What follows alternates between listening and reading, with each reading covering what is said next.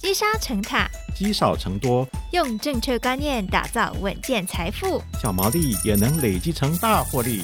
欢迎收听《毛利小姐变有钱》。Hello，大家好，欢迎收听《毛利小姐变有钱》。我是佩服，我是笑鱼。哎，笑鱼，我问你哦，嗯，你觉得如果一个月收入四十 K 的上班族，嗯，大概要花多久的时间才能存到人生的第一桶金？感觉上应该至少。三四年以上吧，哦、三四年应该算很紧绷的。对，因为扣掉生活费，还有有有些人租房嘛，对不对？那个租房下去，哦，那个收入三分之一就没了。对，没错。所以这个三四年才能存到一桶金，我觉得就像你刚刚讲的，算是正常人的速度啦。嗯。虽然有一句话说，人生只有累积没有奇迹，但我觉得今天的来宾他的财富累积的速度。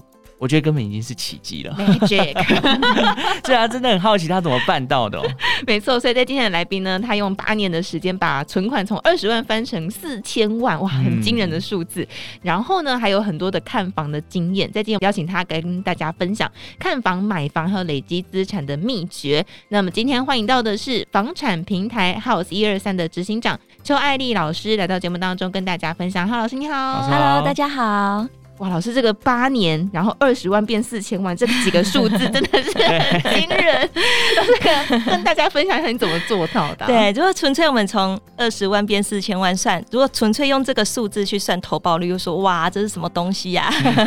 对，但是其实虽然我们是这样说这个数字的变化，但是它其实里面牵扯到三个面向，嗯，就是它并不是直接用这二十万去滚滚滚滚滚滚成四千万这样子的成绩单，而是不外乎就是三个部分。第一个就是开源，嗯，然后再来是节流跟投资，对，对我们大家刚开场的这个案例说，如果我月薪四十 K 的情况下，我们考虑的都只有存款，对不对？嗯，其实就有只有节流的部分，可是我们没有想到说，哎，那有没有可能我的四十 K 会变成六十 K 呢？哦，我的六十 K 有没有机会变八十 K 呢？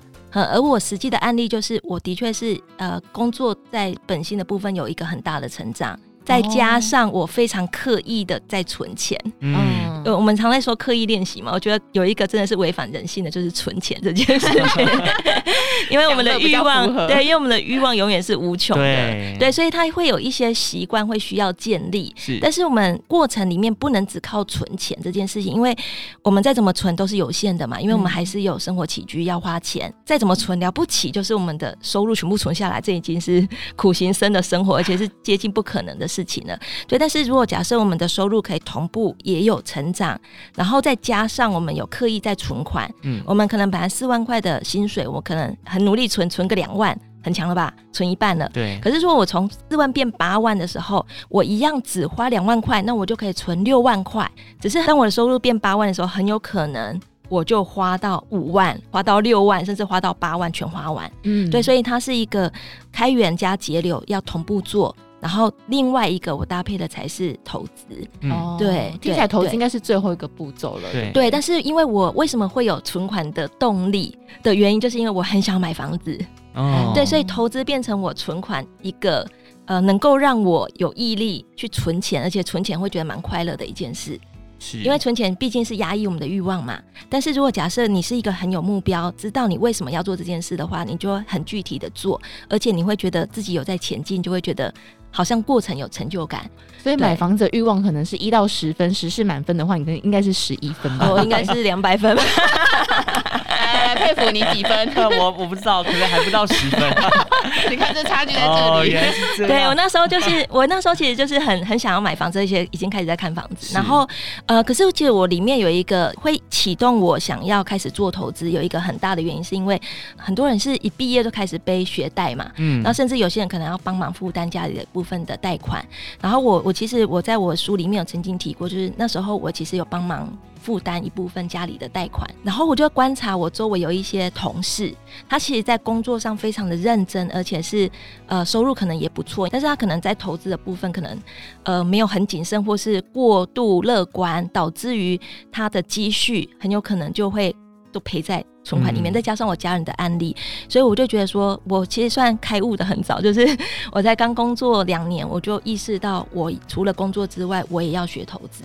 哦，对，哎，但我觉得老师的故事真的可以讲很多。对，因为我们其实也拜读过老师的故事，老师也是从 哎家里，因为好像父亲玩股票吧，嗯，然后也背了很多的债务，然后老师才开始接触到投资，但跟一般人不太一样，是好像老师是从投资房地产开始的，是不是？对，可是其实我过程中也有接触股票啊、基金，然后其实也有。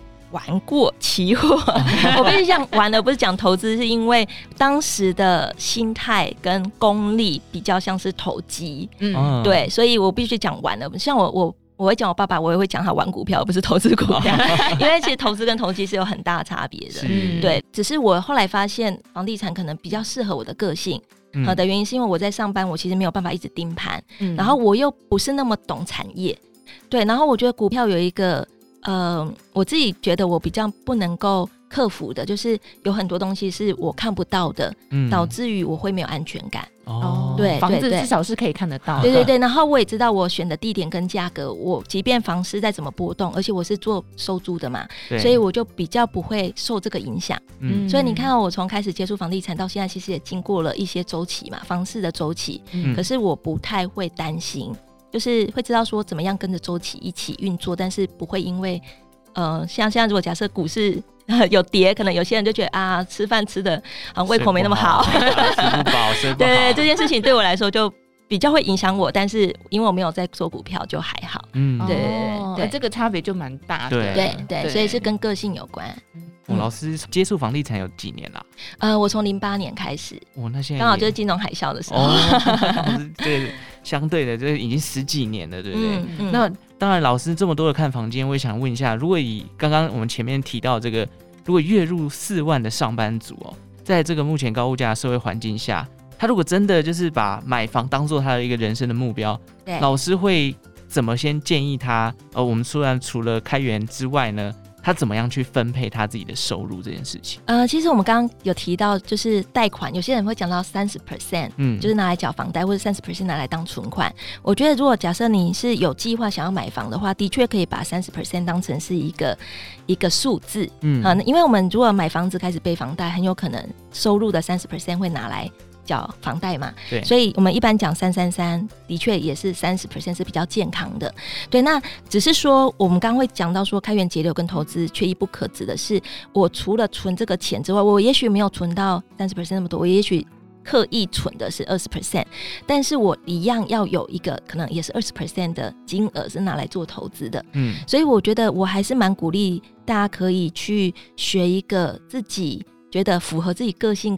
然后自己也有兴趣的，好像有些人在做存股，或是有些人可能做美股，但是只要你愿意花时间，其实我都觉得工具本身都是中立的，嗯，只是要看你本身花愿意花多少时间，跟你有多大的兴趣做这件事，嗯，对，所以我觉得可以有二十 percent 是长期储蓄，真的是当买房基金，或是你要再更少一点十 percent 也没关系，但是就表示你拿来做投资的比例要高一点，而那个投资的工具是你真的愿意花时间学。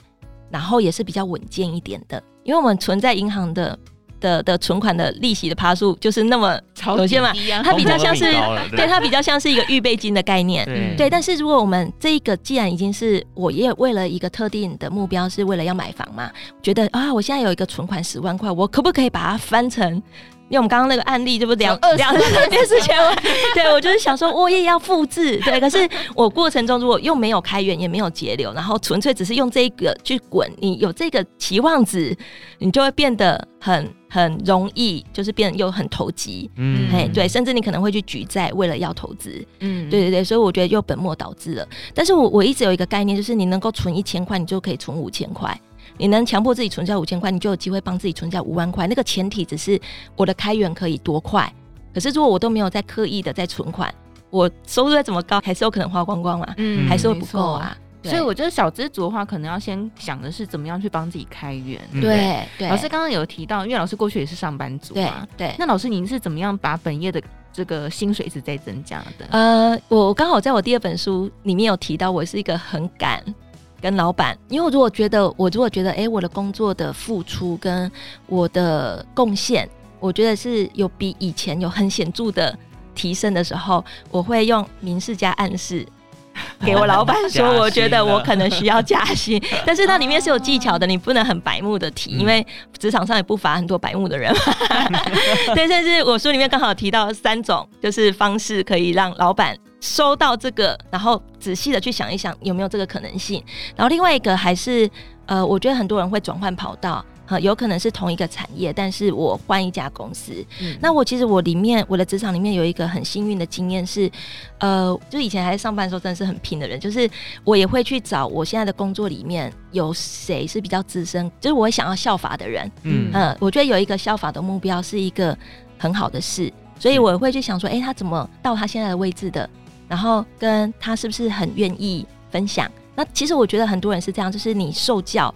他就愿意分享多一点，啊、嗯呃，我有两个转职的点，第一个是从台商换到外商，嗯、对，但是我在外商公司的时候，我是先当约聘的业务，那是薪水是完全没有成长的，甚至奖金还变少，对，对，可是我那时候看的就是对我的长期的职业发展有没有帮助，哦，跟我能不能学到更多，哦，对，然后但是我很幸运是我到外商的第二年我就转正职了，哦，那因为外商刚好它的薪资结构是呃约聘跟正职是几乎是 double 的，那再加上奖金，所以我在那个时候有一个很压缩的成长。嗯，嗯，就在那段时间很密集的、很密集训练自己，然后成长。对对对，但过程其实是很辛苦。但是我觉得好处是你就是强迫自己在比较短的时间内，然后在你的技能啊跟经验的部分可以做比较大的累积。那其实职场一样嘛，就是你经验跟技能就会反映在你的收入上。所以在那一段就是这样压缩成长的过程当中，也同步去接触了房地产吗？对，因为我是一六年结婚的。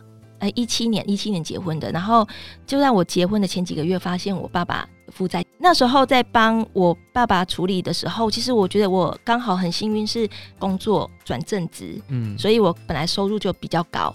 可是我那时候其实真正的光拿出来存款，其实还不到一百万，嗯，对，只是我在那时候才刻意才开始认真的觉得我要存钱。然后还有一个刚好也是因为我刚说就是那件事情不久我就结婚了嘛，对，然后我就也不用再租房子了，因为其实我是租彰化人，嗯，对，所以我之前在台北读书跟工作都是要租房子的。嗯，然后刚好我公婆他们家楼上有房间，所以那时候我们就是先住我公婆他们家楼上，所以其实他也帮我在呃吃饭跟住这件事情，就是食衣住行的前两个，就帮我节省了很多的。预算，哇，这应该是开销当中占最大的。对对对，就吃饭跟住宿嘛，对，跟住房。北漂族啊，真的，对对对。所以我觉得，呃，有些年轻人会想说，呃，不想跟长辈住。对，我觉得如果个性还可以相处，不一定要非常一百分了，因为毕竟不是自己的亲爸妈嘛。其实跟亲爸妈都不见得可以都会吵架了。对，但是一百分。对对对，但是呃，我觉得这种个性可以相处，其实它也是一个。很感恩的事情，就是我们可以有比较多的预算可以拿来存钱跟做下一个目标。嗯，对，所以那个时候就开始在看房子了嘛。对，我，我还有一个比较特别的是，我初期其实会合资。嗯。对，但是我们其实没有那么鼓励大家做这件事的原因，是因为有很多不是物件的因素，而是人的因素。哦、所以，如果你真的要做这件事情，你一定要是一个成熟的人，然后你合作的人也要是一个诚实跟成熟的人。对，然后我那时候是因为我当时也的确很幸运，就是有合资的几件。那我合资的目的，除了是我一开始的钱没那么多之外，另外一个是我想要累积经验。其实合资了两年之后，我才开始买第一间自己投资的房子，嗯，而且我也是用收租，就是在做收租的的的规划，然后也其实是在我接触房地产的第五年，我才买自己自住的房子，哦，对对，所以说我跟一般人比较不一样的是，我觉得如果假设我现在自住的需求是可以满足，而且是预算低的。因为很多人会想要急着买，是因为我房租的预算太高，对，我不如拿这个房租去缴房贷，我我觉得这是合理的。但是如果假设你目前住宿的费用并不是那么高的话，其实没有一定说一定要先买自住的，啊，甚至你先不买房，你拿来做其他更稳健的投资也没有关系。对，就是当你的自备款够高，再加上你也觉得你人生的规划，像我那时候是因为想要生小孩了。对，我就觉得说，哎、欸，我还是要出去买自住的房子，有个稳定的住所。对对对对对对对，所以我那时候也觉得人生规划时间也到了，然后也的确投期款比较高了，对，然后也有几间在稳定收租的房子，嗯，我才开始买自住的房子。嗯，对，所以老师在买房的时候，过程也是跟着人生规划做调整就对，对对对。那老师也是跟着大家一起看房，慢慢对房地产有兴趣嘛？对。那我也好奇，老师，哎，在房地产五年了，终于。选中第一间自住房，对。那老师在选这一间房子的时候，看中的是哪一些点？可不可以跟大家分享一下？我那时候虽然已经接触房地产一段时间了，可是我觉得我还是会陷入一般人的迷思。对，我觉得很多人在想自住房子，都想说我这一间要住到老，对不对？哦，对，就是、啊、一一次就买到位。对对对对，我说我第一间也是一样，我那时候是买在南港的经贸园区，哦、然后我原因其实有三个，第一个是。呃，因为我工作也是文湖线，然后我先生也是，所以他如果没开车坐捷运的话，刚好文湖线那时候集贸园区站已经通了，文湖线已经通了，但是他还没有接到板南，呃，就是还没有到南港软体园区那一段还没有接板南线，嗯，对，但是至少我们去上班是方便的。这第一个，第二个是因为我公婆住内湖，所以也算近，嗯，然后第三个是我们觉得那个从化区有发展的潜力，所以我们那时候选择完区域之后，我们。一开始买的品数就比较大，哦、然后我就一开始就想说，我这个房子应该住到我生完小孩，小孩会住到。我小孩大学毕业，哇，真的已经想得很远了。对，我就觉得我是用这个在想说，那我要买什么样的房子？啊，我也是这样想的。哎、欸，对啊，所以很多人会像我现在很多学生，他会跟我讲说，他没有办法接受要爬楼梯的公寓，因为他觉得他老了爬不上去。我说，谁说你要住到老？对对对，但是我第一间也是一样哦。可是反倒是我那呃小孩出生两岁的时候，我就搬家了。哦，为什么呢？对，因为我后来就考量到。小孩他可能上课啊，很多都还是在市中心。然后我觉得就是通通车的原因，再加上呃，从化区那边毕竟还是比较商业氛围。对，我想要更文教氛围一点的环境。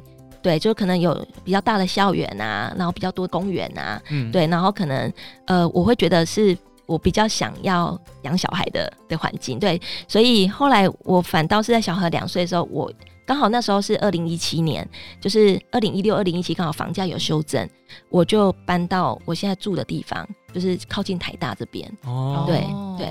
那氛围的确是完全完全不一样，对。那老师，如果以您的经验，因为其实您也有特别强调你非常爱看房，老师有印象自己应该有看几间以上了吗？我真的没有统计，但是因为我之前在看的时候，我是很勤劳，是我是以这个为乐趣，就是我不知道，我就是很喜欢看房子，所以有一阵子会约我先生去看，就是刚在学房地产的时候，嗯、然后因为我先生没有在碰房子，但是他也兴致冲冲的陪我看，但是他看两间之后。他就跟我说：“要回家了吗？” 我就说：“才两间呢。”他说：“我说我今天约七间，七间，一整天的行程。”对对对。然后，可是我中间都会排说：“哎，我们中午去吃哪一家咖啡厅啊？去吃哪一家？然后，对对对，然后顺便去干嘛这样子？然后，但是他他就觉得说两间花不到一个小时多一点了不起，他就觉得说可以回家。后来我就不带他了，真的，我就不带他，我就自己去。然后，但是我会像那时候有一阵子，他刚好周末。有有一有一阵子，他是每个礼拜六都在上一个证照的课，嗯，然后他每天八点多就出门，我就跟着他出门，然后他五点多回到家，我大概也是五六点就回到家，对可是我这中间就一直在看房子，我就排一整天都在那个时候。后来我有阵子就会开始独资，可以开始买房子了嘛，嗯，然后那一阵子我就会常常会下斡旋。然后我老公常，我就跟他说：“哎、欸，我今天看了一个房子，我有下斡旋。隔两天之后，我就跟他，哎、欸，我我等等一下去退斡旋。然后就常常在下斡旋，退斡旋，下斡旋。我老公说：你到底会不会啊？我就说。”如果老天没有给你你想要的，是因为他要给你更好的哦。Oh. 我先生说，所以老天没有给我林志玲，是因为他要给我你哦。哇，很会，很会。哇，我说对啊。哇，哎、欸，那老师，你在在这个过程当中，你刚刚是说、欸、很有乐趣，你觉得最有乐趣的部分是什么？嗯、呃，我觉得房子有一个很特别的，就是。呃，很多人都想到房地产就觉得就是在炒房，可是真正你在这个行业，或是真正你在做这个投资，你越了解越多，你就会发现，其实里面有很多是创造价值的过程。嗯，呃，举个例子，呃，因为我看的的确比较多都是中古屋。如果你说预售，我真的会觉得是比较是实际财。所以像之前之前的央行总裁曾经说过，说预售屋很像期货。我我觉得我认同，因为他、因为我买了到我可能换约卖掉。好，我可能房子都还没有盖好哦，对、啊，所以它是不是一个期货的概念？就是我现在买玉米、嗯、是一斤多少钱，我后天把它卖掉是一斤多少钱？嗯，它就是一个期货的概念。可是如果你买的是中古屋，而且你中间有可能有装潢，或甚至是我们后来有做合法的隔套，把一个住宅的房子变成是一个呃收益型的资产，呃，而且是有合法的的申请。啊，或者是我们现在有些会做分户，把大的平数分割成比较小的门牌。对，那其实这里面包含说你装修或是你分户这个过程，其实你就是在改变，让它的优点变多嘛，这不就是价值吗？嗯，对。那只是说，因为房地产有一个周期，所以导致于如果假设你刚好在低的时候买进来，然后再加上你创造了一个价值，那你中间可能是收租。当你周期好的时候，你把它卖掉，它的确里面就会有时机才在里面。你就是你房子的 PM 嘛，嗯、产品经理，所以你改造了这个产品，让它的卖相跟它的机能可以更好。嗯，对对对，感觉上是很有成就感啊。对对对对，过程当中，对对。然后因为呃，过程也会跟一些中介聊嘛。我觉得中介百百种人，其实就像买房也是百百种人，所以我们不见得都可以跟每个中介可以。巴迪巴蒂是没有办法的，因为人就是人嘛。对，但是呃，你一定会有一些是比较合得来的中介，你们会交流，他可能会交流说，哎、欸，我有个客户他怎么做，嗯，或者是你可能跟他讲聊你的想法，或者是呃，我们都很喜欢看装修的杂志嘛。我也还没有开始买自住房的时候，我就有一本剪贴簿是在贴梦想中的家。哇，还有剪贴簿，对，就是你看我对房子就真的是，我老公都说、哦、怎么这么爱，对啊，我老公说你怎么那么爱房子，我说爱。房子总比爱包包好吧？哦、对啊，真的，真的，真的增值很多哎、欸。对，那老师，如果要您回想一下，您之前在刚开始看房的时候，以您的经验来说，可不可以给一些就是准备要买房或者准备要开始学看房的人一些建议呢？呃，我觉得有一个很务实的，就是你还是要盘点你的需求。嗯，呃那个需求里面。呃，很多人都想说，哎、欸，我要住哪一区？我室内要有几平？然后我要电梯，我要车位，可是都没有想到说，那这样的房子要付多少的代价？哦，对，所以我的需求指的并不是 wish list，而是刚好我在我第一本书就是买一间会增值的房子里面有一个表格，那个表格就是买屋需求设定表，嗯，所以里面会有区域，然后会有我希望的屋龄跟我想希望的室内的平数。有没有需要车位？但里面还有一个很具体的就是，那我要这样的室内平数，我要买到全幢几平？那例如说我的大楼，因为公设比都三十 percent 嘛，对所以我可能要有室内三十平，我的全幢可能就要买到四十二平。嗯，所以你这个也要把它算进去。所以我的室内三十平，使用三十平，我的。可购平数就要买到四十二坪，那这里的房子一平多少钱？我就要开始查实价登录。嗯，对，所以我们那个表格，我常跟同学讲说，要用铅笔或者是擦擦笔写，因为会改。改我们改的并不是改需 求，我们改的是里面很多假设。例如说，我推想我这里可能行情一平三十万，可是我查了实价登录之后，发现哇塞，已经变三十八万了。嗯，那我就改三十八。那我改完三十八，是我的总价就改了，我的自备款就改了。或者是我自备款跟总价不改，我的评数是不是就要下修？因为我要先有这个表格，我才能做功课，要不然都是漫无边际的。而且你很容易被媒体影响，嗯、觉得 A 区很好，我就觉得哎、欸、那一区好像可以，这就是菜篮族嘛。对，就是我老公就是这样，就是说常常跟我说哎、欸、那一区是不错。我说哎，还是要应该请老师，应该请老师的老公一起来谈。所以就是呃，那我可能发现，哎、欸，我买呃爬楼梯的公寓，我想要屋龄二十五年内的爬楼梯公寓，我可以接受爬楼梯，但我不能接受屋龄太老。后来发现，哎、欸，这一区根本没有这么年轻的公寓，所以我们可能列了六个需求，最后做完功课之后删掉三个，那也没关系，我至少知道那三个我就不要想了。嗯，那我就去。针对另外三个开始找房子，嗯，然后开始培养中介，因为我可能 A 区跟 B 区的中介可能是呃不一样的一群人嘛，对。对，所以我就要开始看房子，开始培养中介。所以老师会接触很多个中介，会，但是其实我必须要讲，就是做了这么多年，最后真正会跟你一起很很频繁往来的，的确就是那那几个，嗯、呃，这样也很好，就是你也知道对方的做事方式，然后他也很清楚你的做事方式，这样也很好。嗯，对，因为我觉得老师是因为一开始就先设定了一个目标，对，然后去进行这件事情，所以每一步都很清楚自己在干嘛，对，对不对？对，我觉得这确实是一个很值得大家学习的方式。嗯，有我听过一句话，我觉得很好，就是明确就是力量。当你很明确、很具体的时候，你才会有那个存钱的动力，你才会知道为什么我要存钱，为什么我不能去买那个包，而要把这个钱拨到我的户头里面存下来，对吧？那我刚说到，除了头期款之外，其实我们也要考虑到就是税费还有装潢。